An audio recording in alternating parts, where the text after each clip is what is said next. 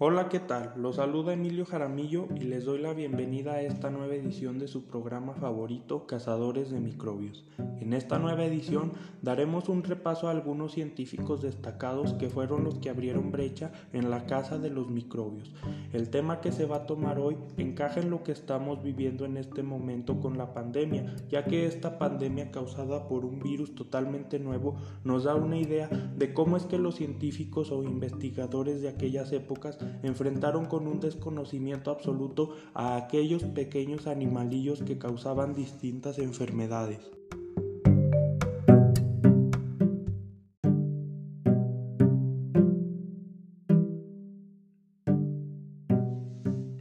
Cada uno de los personajes que influyeron en la bacteriología hicieron distintos aportes que fueron cimentando este nuevo mundo que no era posible ver sin la ayuda de un microscopio, y tal fue así el primer paso para investigar este mundo que fue la creación de un microscopio hecho por Leeuwenhoek, que fue tal vez el primer cazador de microbios, además de que demostró un gran interés por el mundo microscópico, su aporte fue en el momento en el que creó un microscopio y de ahí comenzaron sus investigaciones, comenzó a husmear en el agua, donde vio por primera vez que había unos pequeños animalillos que se movían y de ahí comenzó el estudio de los microbios.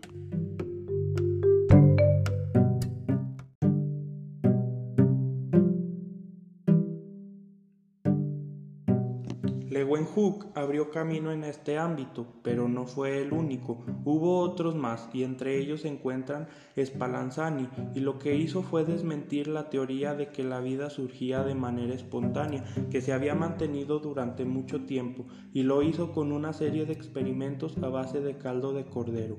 Enseguida tenemos a Luis Pasteur, fue uno de los que hizo mayores aportaciones, demostró un gran interés desde que era niño y lo hizo al ver el sufrimiento de la gente a causa de la mordida de lobos rabiosos. Entre sus aportaciones se encuentran la mejora en la producción del vino, lo hizo al estudiar e investigar más a fondo la fermentación. Otro de ellos fue el descubrimiento de microbios que podían vivir sin aire, y no cabe duda que fue un verdadero pionero de la bacteriología y ya sus últimos momentos no quiso descansar y dedicó ese tiempo en la investigación de una enfermedad que azotaba a los gusanos de seda y habiendo concluido esto su vida terminó.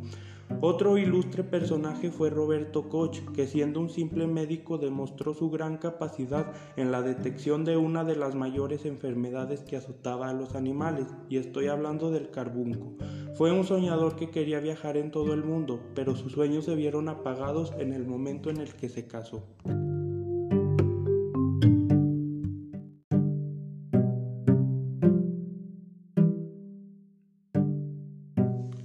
Además de ellos, hubo otros peones que dedicaron su vida al estudio de los microorganismos. Entre ellos se encuentran Mechnikov, que era un hombre con pensamientos suicidas que se le olvidaban cuando tomaba un libro y se adentraba a investigar más. Sin duda su mayor aporte fue el descubrimiento de los fagocitos, idea que fue tomada como una locura. Otros científicos que hicieron aportaciones importantes fueron Theobald Smith, David Bruce, Walter Reed, entre otros. Estos científicos hicieron numerosas aportaciones, cada uno sin duda demostró de su gran capacidad y potencial para el estudio de los virus y bacterias. Tal fue el caso de Pasteur, que desarrolló la vacuna contra la rabia, y esto no se dio de la noche a la mañana, sino que fue un proceso de experimentos fallidos hasta que un día con ayuda de su ayudante Rogues encontraron la cura al perforar el cráneo de un perro sano en el que inyectaron una dosis de la enfermedad y demostraron que el virus penetraba cerebro y la médula espinal.